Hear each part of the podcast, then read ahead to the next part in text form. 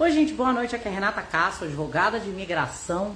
Acho que a gente vai ter que fazer aqui alguns ajustes. Eu imagino que vocês que estão me assistindo aí estavam bem ansiosos por essa live. Eu confesso que o setup não está dos melhores, a luz está horrível, mas a informação, sem sombra de dúvida, vai ser fantástica e eu espero que a gente, como sempre, por meio de uma dessas lives, possa estar fazendo mudança na vida de uma pessoa. Um, eu me questionei muito se deveria fazer essa live ou não.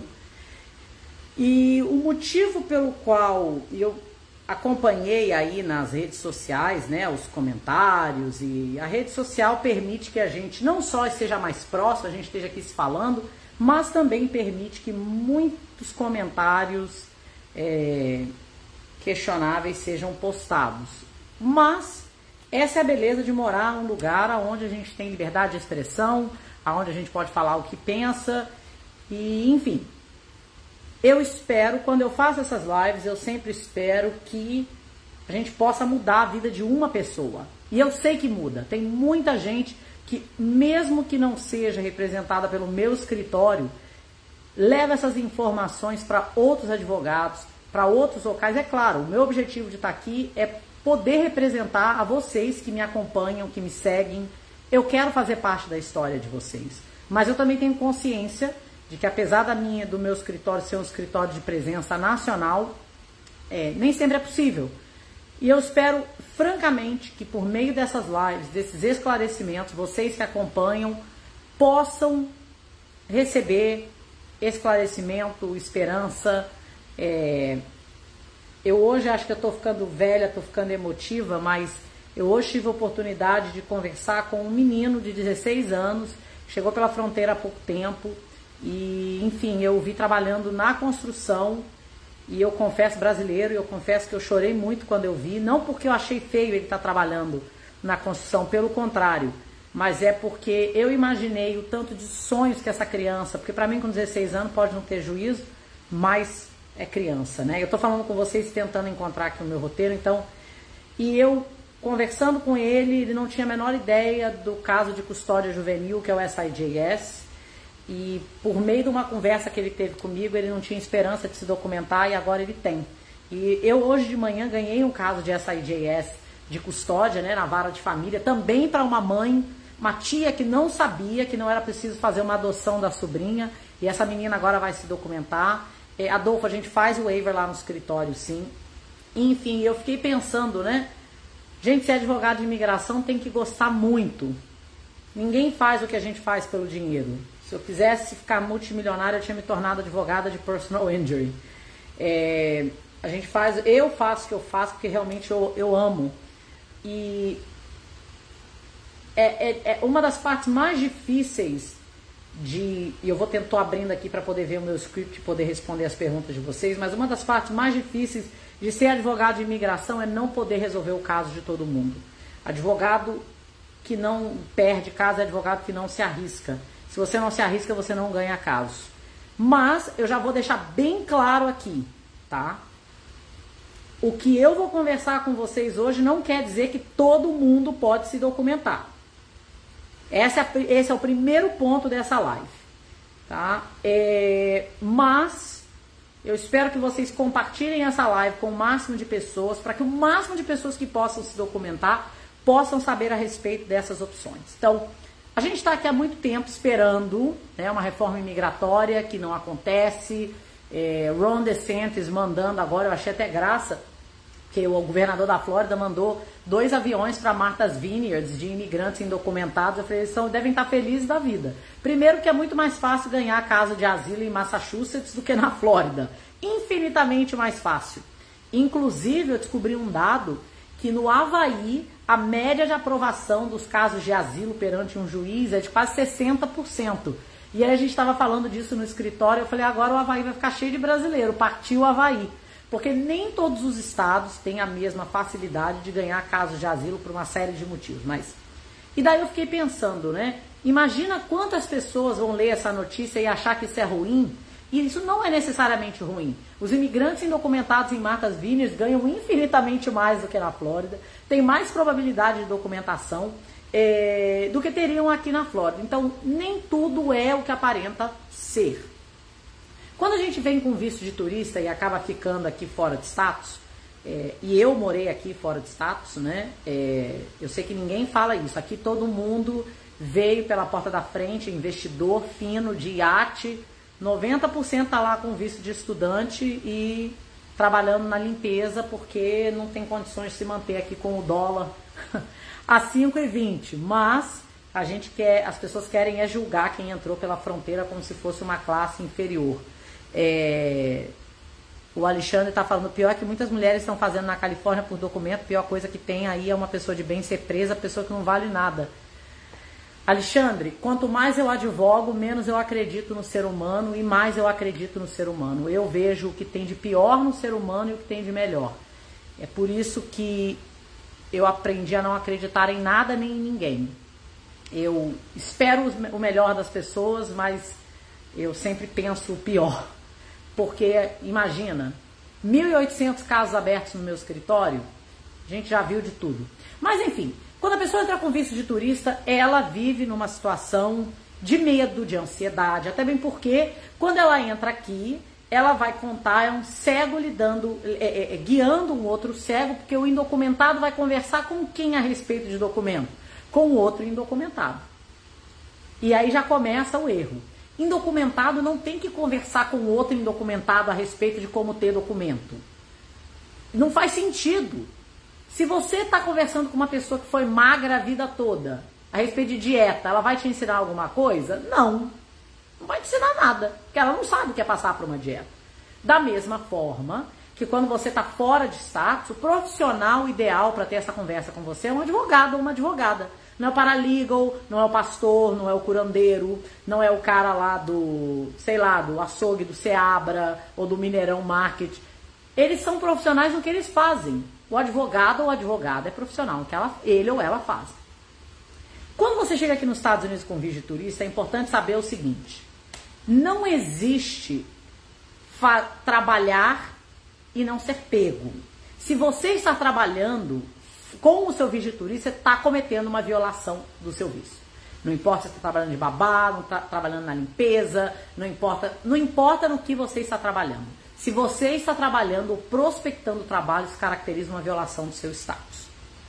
Se você passa do seu período de legalidade nos Estados Unidos com visto de turista, o que, que, é legalidade? Legalidade é isso aqui, 183 dias, que é o período da minha E94, que agora não é mais emitida dentro do passaporte, ela é emitida digitalmente. E eu não fiz nenhuma movimentação de mudança de status. O que, que isso vai resultar? Isso vai resultar num período de ilegalidade. Mas nem todo período de ilegalidade é tratado da mesma forma. Se você estiver nos Estados Unidos há menos de 183 dias fora de status, ou seja, você entrou com visto de turista, ficou 183 dias ou 180 dias fora de status, se você iniciar um processo que tenha, que tenha as cotas disponíveis e seja baseado em um processo de trabalho, você estando até 183 dias fora de status, pode dar entrada no seu processo de grincar por uma, por uma proteção legal chamada 245K. Então, se você estiver fora de status por até 183 dias, a 245K permite que você dê entrada no seu grincar. Isso não vale para o período que o seu Labor Certification está pendente, porque o Labor Certification, que é na categoria EB3, ele é com o departamento de trabalho. Ele não é com a imigração. Então ele não protege o seu status. Agora, suponhamos que você deu entrada num green card pela categoria EB2 National Interest Waiver, que não requer um Labor Certification. Se você estiver fora de status há 182 dias e a imigração recebeu o seu caso no dia 182, você pode sim dar entrada no seu processo estando fora de status. Por isso que nem todo período fora de status é tratado da mesma forma. Se você entrou nos Estados Unidos com visto de turista e deu entrada no seu. Adolfo, você já me perguntou a respeito de waiver, eu já falei que no escritório faz sim, tá? Entre em contato com a gente, já fui palestrante a respeito desse tipo de processo mais de uma vez na Conferência Nacional de Advogados de Imigração, vou ter o maior prazer de cuidar do seu caso. Mas enfim, então vamos lá. Primeira maneira que a pessoa que está aqui fora de status pode se documentar Ela pode se documentar fora de status com visto de turista. Entrou com o visto de turista e passou menos de 183 dias. Ela pode iniciar um processo de grincar por trabalho. Se ela já tiver um Labor Certification disponível, o que na minha opinião hoje um Labor Certification em 10 meses é impossível, e a cota está disponível, a maior probabilidade disso acontecer é se você estiver a menos de 183 dias fora de status e você qualificar para um EB2 National Interest Waiver. Se você desenvolveu a sua carreira, porque você não pode estar trabalhando, mas vamos supor que você foi publicado, foi entrevistado, recebeu um prêmio. Aqui nos Estados Unidos você trabalhou fora de status, você não pode fazer o seu grincar aqui, tá? Você vai ter que fazer um processo consular process. A segunda opção para quem entrou com visto de turista e deixou o seu status vencer é que se você entrou com visto de turista, te deram seis meses, e você deu entrada no seu pedido de asilo, menos BLI fees. Por que, que eu não falo violência doméstica? Meu Deus, mas é o que eu mais falo, é o que eu mais faço. Lá no escritório é o que a gente mais faz é caso de violência doméstica. Entra lá no meu canal, BLI. É, Conexão Imigração USA tem lá informações a respeito do, de violência doméstica. Mas vamos lá. Entrei 183 dias, que é o que me deu aí 94 do visto de turista. Fiquei fora de status. E em menos de 183 dias, dei entrada no meu pedido de asilo. Mesmo que você não tenha o seu, o seu asilo aprovado, desde que você não tenha um removal order, você pode receber um green card por um processo de trabalho, desde que você faça o processamento consular. Asilo não é status até que seja aprovado. Mas enquanto o seu asilo está pendente, você não está acumulando um período de unlawful presence. Então, se você entrou nos Estados Unidos com visto de turista, ficou menos de 183 dias fora de status e deu entrada num pedido de asilo, você pode receber um green card por um processo de green card por trabalho, desde que você não tenha ficado fora de status por menos de 183 dias e passe por uma entrevista consular. Você não pode fazer um ajuste de status. Um ajuste de status é para quem tem um status e está mudando de status. Enquanto o seu caso de asilo está pendente, você não tem status. Enquanto o seu caso de extensão de visto de turista está pendente, você não tem um status. Enquanto o seu caso de mudança de status de estudante, de turista para estudante está pendente, você não tem um status. Você não pode fazer um ajuste de status, salvo se você qualificar como um immediate relative, ou seja, um parente imediato de um marido, ou seja, marido ou mulher de cidadão americano, ou se você for filho menor e solteiro de um cidadão americano, ou. Peraí, Sabrina, calma aí. Eu vou responder a sua pergunta ou se você for pai ou mãe de um cidadão americano maior de 21 anos, ou se você for vítima de uh, violência doméstica. Então, menos de 183 dias fora de estado, você pode dar entrada no processo de uh, grincar pela categoria EB2 National Interest Waiver em algumas circunstâncias. Você pode, se deu entrada no asilo com menos de 183 dias fora de estado, você pode fazer um processo de grincar por trabalho fazendo o consular processing. Agora, se você deu entrada nos Estados Unidos como visto turista e ficou um período fora de status por uma situação extraordinária, o que, que é extraordinária? Você ficou doente, houve um acidente, você recebeu um aconselhamento errado de uma paralegal, de um notário, de um advogado, e você ficou fora de status. Em alguns casos, e você não foi embora por um motivo extraordinário. Em alguns casos é possível sim fazer uma extensão retroativa do seu status de turista. É um processo chamado Nunc pro Tunc. Nunc pro Tunc é como é um termo em latim para voltar no tempo. É quando a imigração, e não, eles não têm um critério, é quando a imigração decide que existe uma justificativa para aplicar retroativamente o poder deles de estender o visto de turista. Geralmente é feito como uma ponte, como um bridge, tá? É, por quê? Ele te leva de um ponto A a B. Como assim?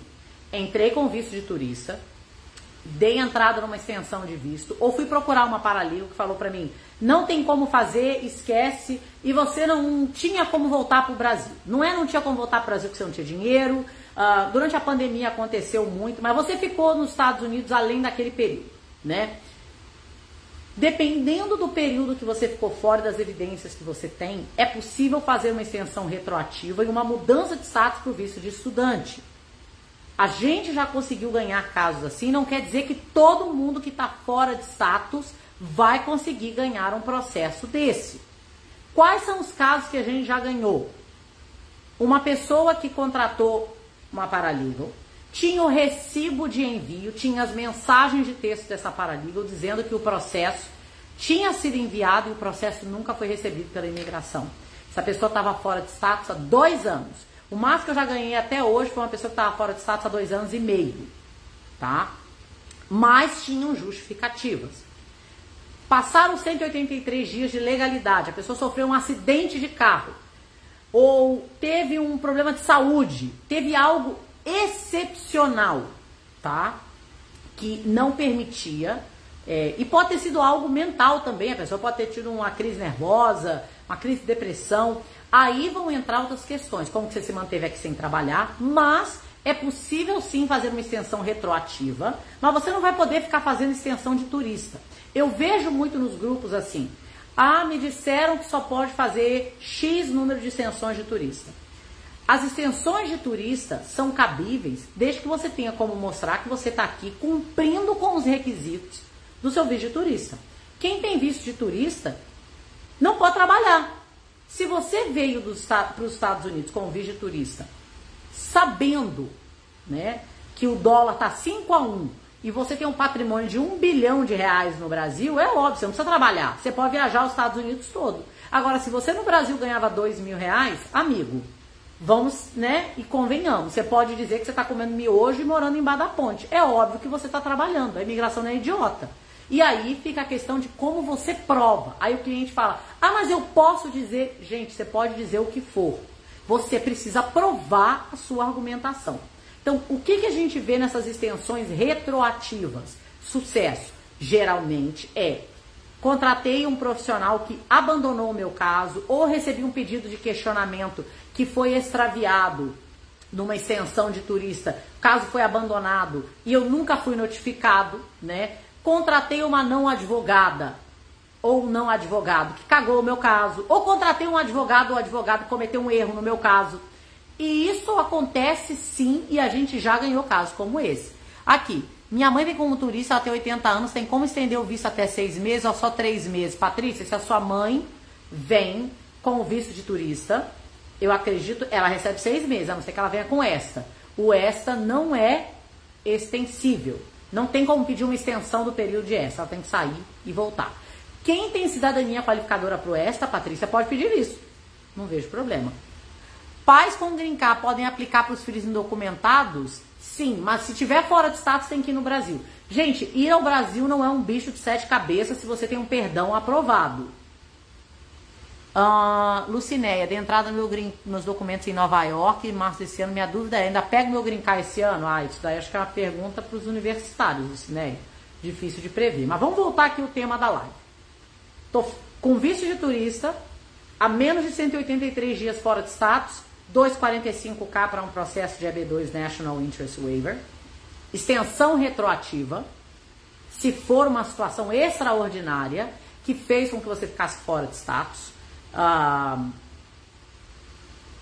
se você deu entrada num pedido de asilo, tá? E você acabou deixando, ah, você não ficou mais de 183 dias fora de status. E ali vem uma outra cartada que eu vejo pouca gente utilizar. Se você está fora de status, você veio com vídeo turista e você entrou nos Estados Unidos a convite de alguém que falou: venha, eu vou te dar documento, você vai ter trabalho e aqui vai ser fácil, enfim. Quantos de nós, gente, eu tomei tanto calote trabalhando quando eu tinha visto de turista, quer dizer, quando estava fora de status, né? Quantos de nós, quero ver aqui por um, por um número de mãos, Quantos de nós não passamos por isso? Queria que vocês dessem um, um, um like aqui, só para eu ter uma ideia. Quantos de nós não tomamos calote trabalhando e não sendo pagos porque a gente não tinha documento? Ou sabemos de pessoas que tomaram calote trabalhando quando não tinham status e foi dito, vai procurar seus direitos, imigrante não tem direito. Gente, ser imigrante não é ser escravo. Por que, que eu estou dizendo isso? Hoje em dia tem um número muito grande de pessoas bem empregados no Brasil, bem empregados para padrão Brasil, que estão vindo para os Estados Unidos, incentivados por pessoas que, francamente, não têm o menor juízo. Não, aqui você vai ganhar tanto, aqui a vida é boa, aqui você vai andar de BMW, aqui você se documenta fácil, aqui você arruma um marido gringo ou uma mulher gringa. E, gente, se Estados Unidos fosse fácil, não era Estados Unidos. Por que, que eu estou falando isso? Tem muita gente que está fora de status, com, passou do período do visto de turista e não tem a menor ideia de que qualifica para um grincar como vítima de tráfico humano. O que, que é tráfico humano? Tráfico humano não é ser acorrentado e jogado embaixo de uma de um calabouço ou ser um escravo sexual, não é isso. Tráfico humano são pessoas, aqui ó, a Célia tá falando, conhece muita gente que caiu nessa conversa. Gente, eu, lá no escritório, a, o que a, as barbaridades que a gente ouve são absurdas, tá? É, se você veio para os Estados Unidos convidado, né? Porque quem quer trazer você para os Estados Unidos legalmente não te traz com visto de turista, tá? Te traz com um grincar por trabalho, porque grincar por trabalho pode ser ganho lá no consulado brasileiro. O problema é a pessoa que está aqui não vai fazer para você. É igual o gringo que você está namorando e está te testando para saber se a relação vai dar certo. Quem quer fazer, faz, não fica prometendo, tá? Então, se você veio para os Estados Unidos induzido por alguém que falou: vem, tem trabalho para você, eu vou te dar documento, chegou aqui, não era nada daquilo que você foi prometido, você pode ser vítima de tráfico humano e não saber. O que, que é tráfico humano? É uma pessoa que veio para os Estados Unidos, forçada, coagida, induzida, para o benefício comercial ou sexual de alguém. Um exemplo, que é o que eu mais vejo. A pessoa que vem do Brasil para cá para trabalhar na construção, chega aqui, vai ganhar 200 dólares por semana. Eu já vi gente que trabalhou de graça, que era para ver se estava aprendendo o serviço. Não existe salário do aprendendo. Existe o salário da experiência e pronto, acabou. Se o empregador decidiu te contratar sem experiência, ele está tomando o risco de te pagar. Você não tem que trabalhar de graça nenhum dia, tá? Então, se você entrou nos Estados Unidos seu amigo João, vem que eu tenho um trabalho para você aqui na minha empresa. E outra coisa, não importa que a pessoa que te trouxe para cá não tenha documento, tá? Te trouxe para os Estados Unidos e falou, vem que tem um trabalho para você. Eu, olha, eu já ouvi essa história tantas vezes que eu já consigo contar no meu sono. João tá lá no Brasil, trabalhando num banco, ganhando de 6 a 8 mil reais. Aí Paulo, que é o amigo de infância dele, não, vem para os Estados Unidos, aqui tá bom, tô de BMW, Estava na Disney semana passada, aí coitado de João que está lá no Brasil ganhando mil reais, mas tirando de Pedro para pagar para Paulo. O que que João faz? Pega o visto de turista e vende tudo, porque Paulo prometeu para ele um trabalho na construção ganhando mil dólares por semana. Cara, é até sacanagem. Mil dólares por semana são cinco mil e quinhentos reais. Só que o que Paulo não explicou para João é que esse mil dólares por semana você vai pagar aluguel, você vai morar fora de status, você não vai conseguir tirar carteira, você vai ter uma série de problemas, né? Que a gente que mora aqui sabe. Quando a gente fala para a pessoa que está no Brasil, olha, a vida aqui não é como as pessoas pintam ser com grandes facilidades e todo mundo no, no Instagram e no YouTube, no barco e na moto. Quanta gente, quanto youtuber que eu vejo aí, sem carteira, tirando foto em moto, em barco, em, em, em, casco de avião, casco não, né, gente? Mas em interior de avião, sabendo que aquele avião, é, é, não sei se vocês já viram como as pessoas hoje tiram foto só com o interior do avião para dizer que está voando de, de, de, de, de é, jato privado. A gente pensa que isso é loucura, mas é, loucura é, mas acontece de fato. Então, você que está no Brasil, antes de pensar em vir para os Estados Unidos, iludido, né, no afã dessas histórias, vem para trabalhar na limpeza, trabalhar na construção, porque é sempre a mesma história. Tem um amigo de infância que precisa muito de alguém para trabalhar na construção, para trabalhar na limpeza, para trabalhar de doméstica. E aí chega aqui, essa pessoa é literalmente escravizada. Gente, o que, que é escravidão? Escravidão não é só escravizaura, tá? Escravidão é uma pessoa que presta um serviço sem receber porque ela está numa situação de controle ou medo por parte da outra. Ana Paula, a consequência do amigo, na boa. Que amigo, que amigo é esse que te traz para os Estados Unidos para trabalhar de graça para aprender trabalho? Você chamar esse camarada de amigo é até um absurdo. Mas eu já vou falar disso.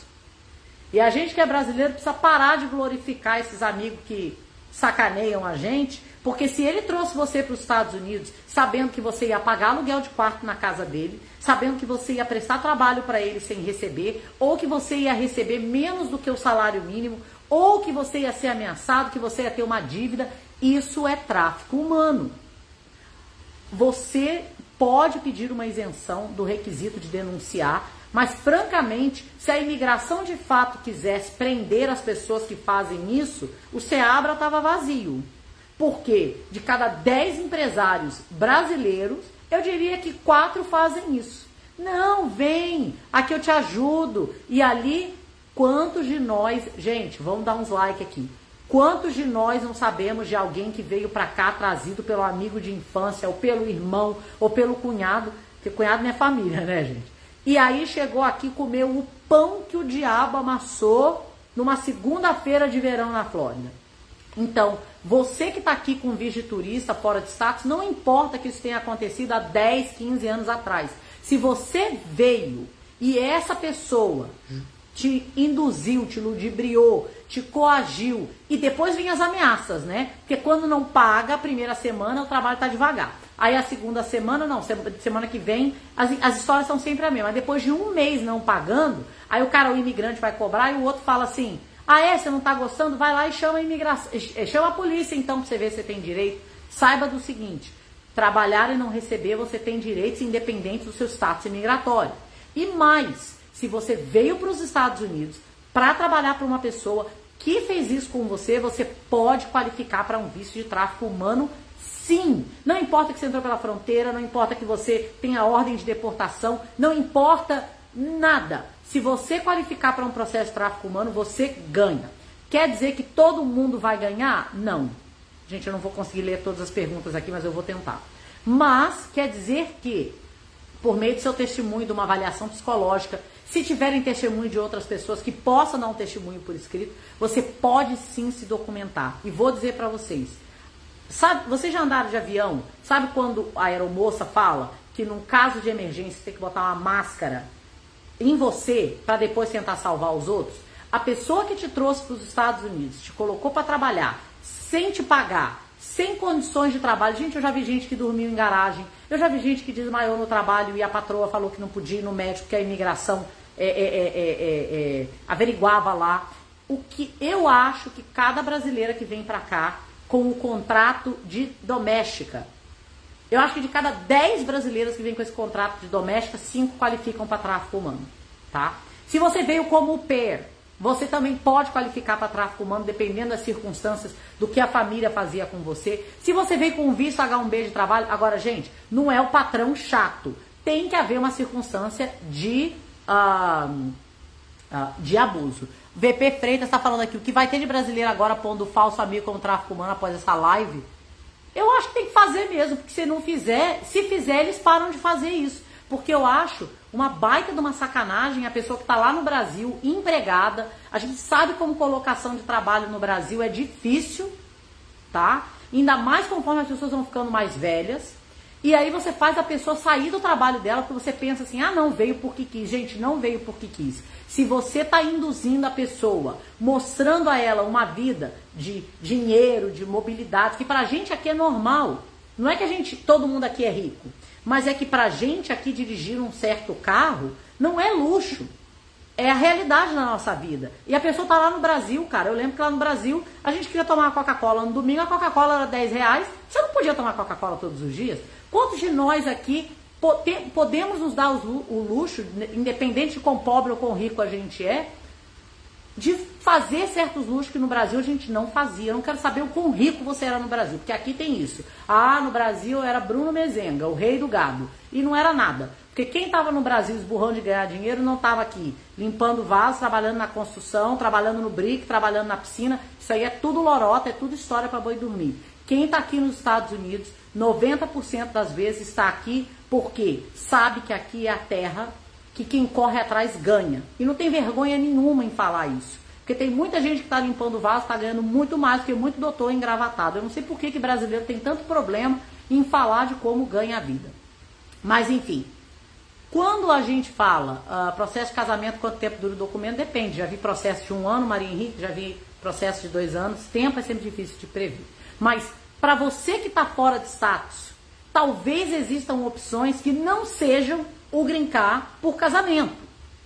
E isso é uma outra questão. O pessoal fala assim: ah, não, grincar por casamento é fácil. Imigração e fácil não existe. Tem processos que, sem sombra de dúvida, são mais fáceis. Mas você não quer contar com um agente mais fácil. Você quer preparar o seu caso para qualquer circunstância, tá? Milena, minha prima veio em 2017 com visto turista, fez extensão que foi aprovada com uma paralegal e quando foi tentar aplicar para o estudante com a mesma paralegal, ela disse que a escola não estava aceitando e por isso ela ficou sem status até hoje. Então ela ficou sem status desde quando? Talvez seja muito tempo. Mas esse é o tipo de caso, esse é o tipo de caso que uma extensão retroativa pode ajudar. Quatro anos é um stretch, mas esse é o tipo de caso. Minha filha cidadã, alguns meses completava vindo de me negou grincar. Ah, uma outra questão. Filha que negou grincar é o que mais tem. Eu acho que o que tem de pai e mãe de cidadão americano maior de 21 anos que é vítima de violência doméstica e não faz o, e não faz o processo por medo de prejudicar o filho sem entender que a gente fala, eu acho o máximo. Eu pergunto pro cliente assim: você já foi vítima de tráfico? Você já foi vítima de um crime? Aí o cliente fala: não, nunca tive problema com a polícia. Eu falo: mas homem, eu não perguntei isso. Eu perguntei se você já foi vítima de um crime. Parece que a gente pergunta uma coisa e o cliente escuta outra. Quando a gente faz um processo de violência doméstica, não é um processo criminal. Um processo de violência doméstica é um processo civil que corre em segredo de justiça. E eu vou dizer, tem muita mãe e pai brasileiro, principalmente os que entraram pela fronteira, que os filhos, gente, ter filho, eu tenho um filho de 18 anos, eu vou dizer, se eu não tivesse documento, eu era vítima de violência doméstica aquele garoto, porque ó, que é até meio careca por causa do Lucas. Hoje ele tá se acertando, mas me deu trabalho, viu? Me deu muito trabalho. E hoje eu vejo que acho que a gente quando é mãe, a gente não, a gente tem vergonha de dizer as situações dos nossos filhos. Gente, eu fui adolescente, eu liguei para minha mãe um dia e falei: "Mãe, você me desculpe". Ela falou: "Por quê?". Falei: "Porque você me criou". Ter filho adolescente não é fácil. E filho fala mesmo. Quantos de vocês que estão assistindo essa live, que estão fora de status e que têm filhos, que tem aquela língua ferina, né? Como é que é o nome da, da irmã lá? Irmã Nadir, que a irmã Nadir fala que é língua bifurcada, tem aquela filha, aquela língua ferina, né? E o filho fala: é, se você me bater, eu vou chamar a polícia. Ou se você me bater, eu vou fazer isso. Porque eles aprendem aqui. A minha mãe, se eu falasse, se você me bater, eu vou chamar a polícia, minha mãe arrancava os meus dentes. Aqui, eu lembro que uma das primeiras coisas que eu ouvi quando eu morava em Boston e eu tive o Lucas era: olha, se você bater em filho, a polícia vem. O que muita gente não sabe é que no estado da Flórida, a lei estadual permite que se bata nos filhos. O que proíbe bater no. no pre, per, perdão a lei estadual permite que escolas disciplinem, não proíbe que escolas disciplinem as crianças de maneira física. O que proíbe são as leis dos school boards, né? E tem muito filho que sabe da, da como é que é o nome? Sabe da vulnerabilidade dos pais e fala mesmo. E esse pai ou essa mãe, por vergonha, por falta de informação, por ficar naquele meio ali, que o brasileiro, o ser humano, não vou dizer o brasileiro, o ser humano, ele fica achando, conjuretando coisas sem saber. Se você está aqui fora de status e você tem um filho cidadão americano, tá? Maior de 21 anos, e você é vítima de violência doméstica por parte do seu filho. Isso não é um processo criminal contra o seu filho. Isso é um processo que corre em segredo de justiça. Você não precisa apanhar para ser vítima de violência doméstica. Mas se o seu filho ameaça chamar a imigração para você, se o seu filho faz na sua casa um par de dinheiro e fala assim, você não vai fazer nada contra mim porque você não tem documento, você tem possibilidade de se documentar e posso dizer, às vezes o que esse filho precisa é de uma surra. Dizer que amanhã você se condenada, mas enfim. Às vezes que esse filho precisa da disciplina que você tem medo de dar a ele, porque você não tem status. Então, antes de ficar achando coisas, vai procurar um advogado.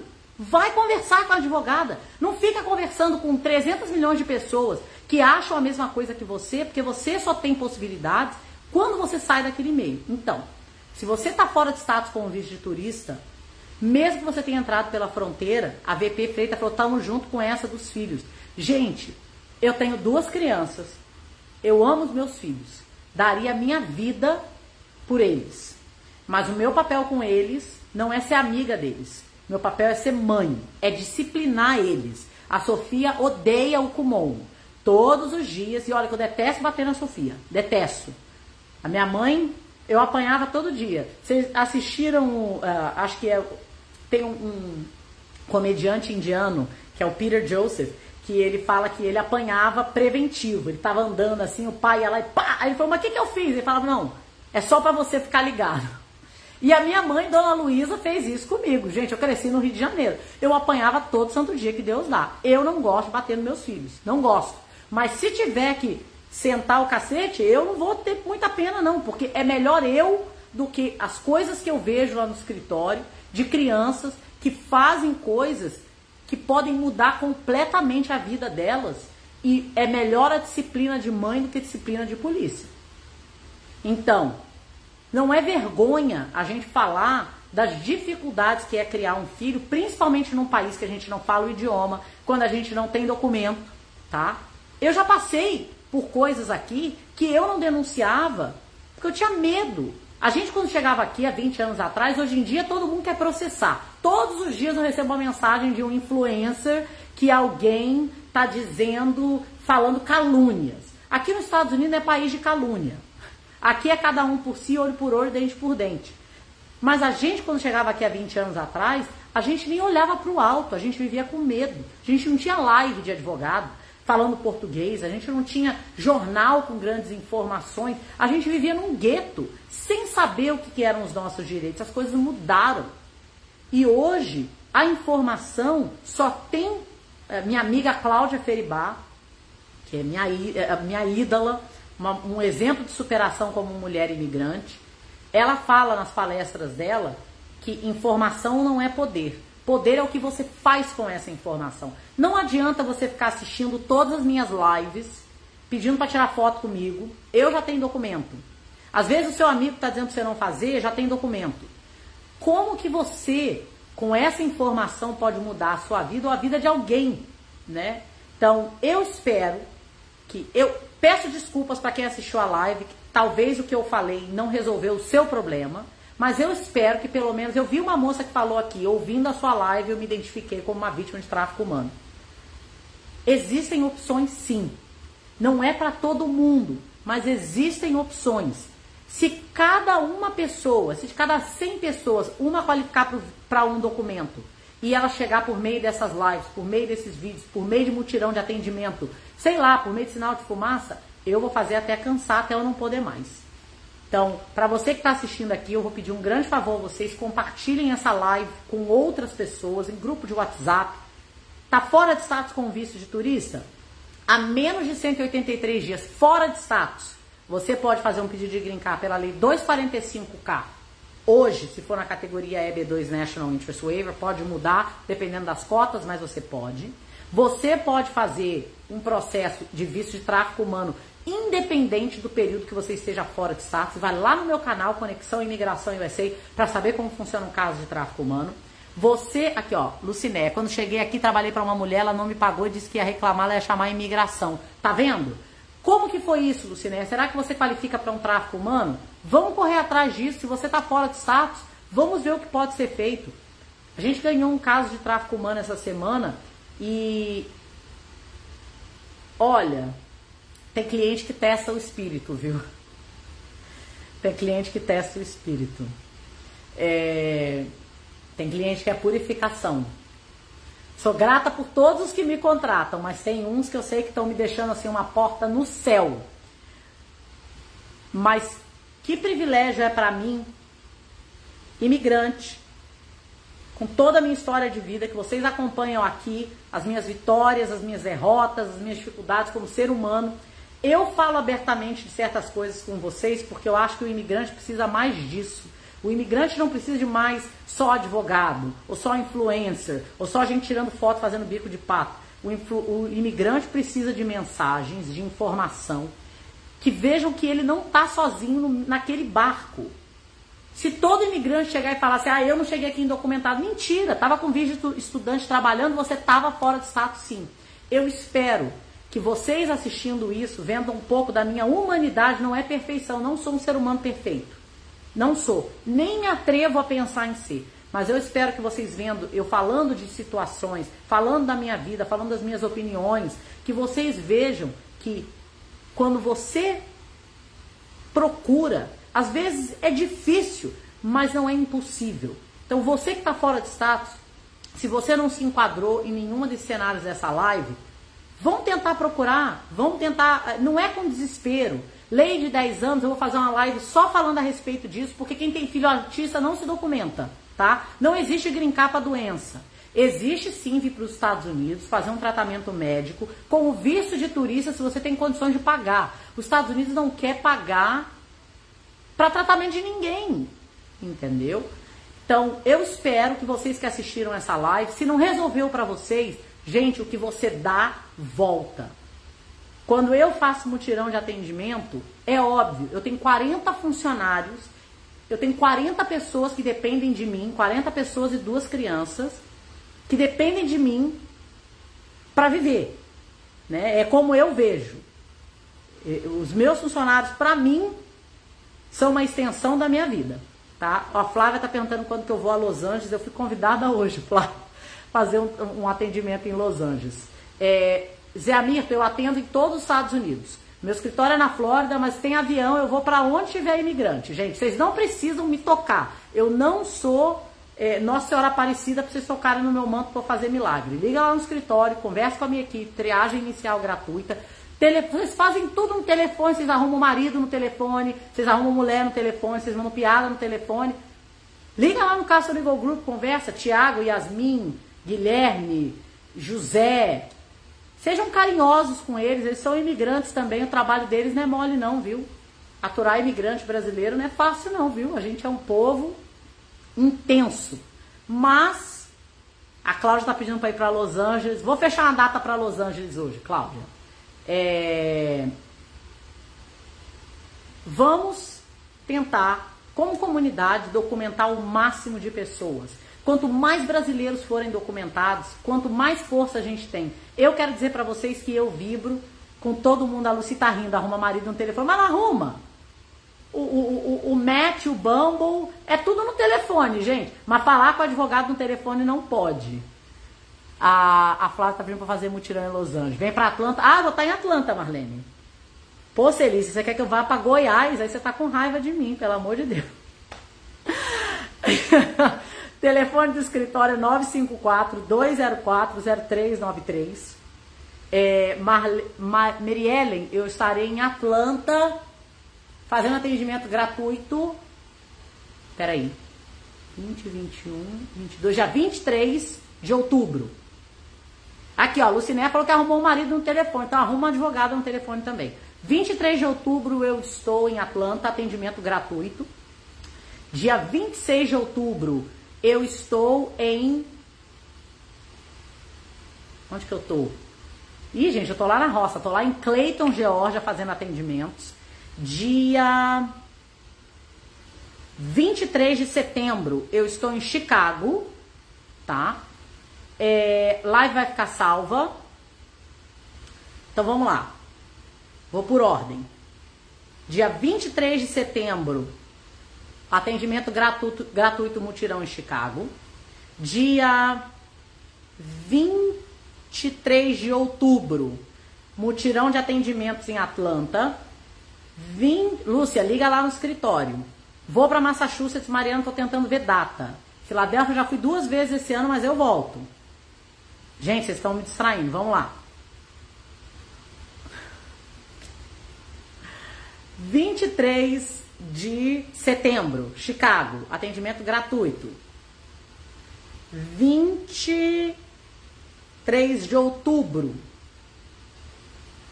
eu estarei em Atlanta, atendimento gratuito. 26 de outubro. Priscila, Atlanta, dia 23 de outubro. 26 de outubro, eu estarei em Clayton, Geórgia. Vou fazer atendimento lá também. É, não sei se tem brasileiro lá, mas estarei lá. Eu acho que é dia 12 de novembro. Eu estarei em Sarasota. E tem mais agenda lá. Vou abrir outro mutirão de atendimento aqui na Flórida. Eu abri aqui na Flórida e só veio gente de fora pelo telefone. Uh, mas entre em contato lá com o escritório. New Jersey, eu fui para New Jersey esse ano, Ana Paula. É, e olha, eu fico triste quando o pessoal marca e não comparece. Não é porque não veio gente, é porque tira o lugar de outra pessoa que quer ir. Então vamos marcar, Patrícia. Eu ainda não marquei nada em Nova York, mas eu posso fazer aí uma romaria, tá? Tá fechando os olhos para tentar se concentrar. É, vamos fazer o seguinte, pessoal do Northeast, eu, vou, eu, eu prometo que eu vou liberar uma agenda. Número do escritório 954-204-0393. É, vem para Lowell. Eu vou ter que passar um mês. É, vai ficar gravada? Vai. Pode chamar para onde for, pessoal de Los Angeles. Agora eu vou ter que dar o braço a torcer. Vou postar tudo nas minhas redes sociais. A gente coloca lá em Atlanta. Orlando, engraçado, Rose. Tem tanto advogado em Orlando, vocês querem? Eu vou. Se vocês quiserem que eu vá para Orlando, eu vou para Orlando, vou para Tampa, eu vou para onde tiver brasileiro, gente. Sem brasileiro a gente está dentro. É, obrigada. Imagina, hoje é quinta noite é, e tanta gente vindo falar com, comigo aqui. Que orgulho que eu tenho de ver tanto brasileiro. Nada me alegra mais do que ver um brasileiro vencendo, principalmente o brasileiro indocumentado. Eu falo que o cérebro não tem documento, dólar não tem status, então ganha dinheiro mesmo, se profissionaliza, corre atrás, casa com gringo. Eu vibro com as vitórias de vocês, como vocês não imaginam. Me dá esperança de fazer o trabalho que a gente faz, porque não é fácil. Ser advogado de imigração não é um trabalho de dinheiro. É óbvio, a gente precisa ganhar dinheiro, porque eu não vivo de ar. Mas nem meus funcionários vivem de ar. Mas para mim, quando eu penso que eu Converse com um pai, ou uma mãe, ou uma criança, ou uma vítima de tráfico humano, e ali você muda aquela vida. Não tem preço. Se eu ganhasse na loteria hoje, eu continuaria trabalhando. Eu amo, eu amo o que eu faço. Sou uma privilegiada de ter essa profissão. Gente, fiquem com Deus, boa noite. Amanhã de manhã, nossa rádio, eu tô lá às nove da manhã. Segunda-feira, nossa advogada, tô lá também. Obrigada pelo carinho de todos vocês. Vocês não imaginam como até as pessoas que reclamam são importantes na minha vida. Porque se não tiver reclamação, a gente não melhora. Um beijo, gente. A live vai ficar salva. Boa noite. Palm Beach Garden tá na minha esquina, Penha. Vem aqui. Coral Springs, vamos fazer um open house, fazer um pastel. Me perguntaram se eu gosto de giló. Eu amo giló. Amo. Amo giló. Fiquem com Deus, aproveitem as famílias de vocês. A vida é curta estudem, aproveitem e que a gente possa comemorar muita coisa boa ainda aqui juntos, como imigrantes aqui nos Estados Unidos. Um beijo, tchau.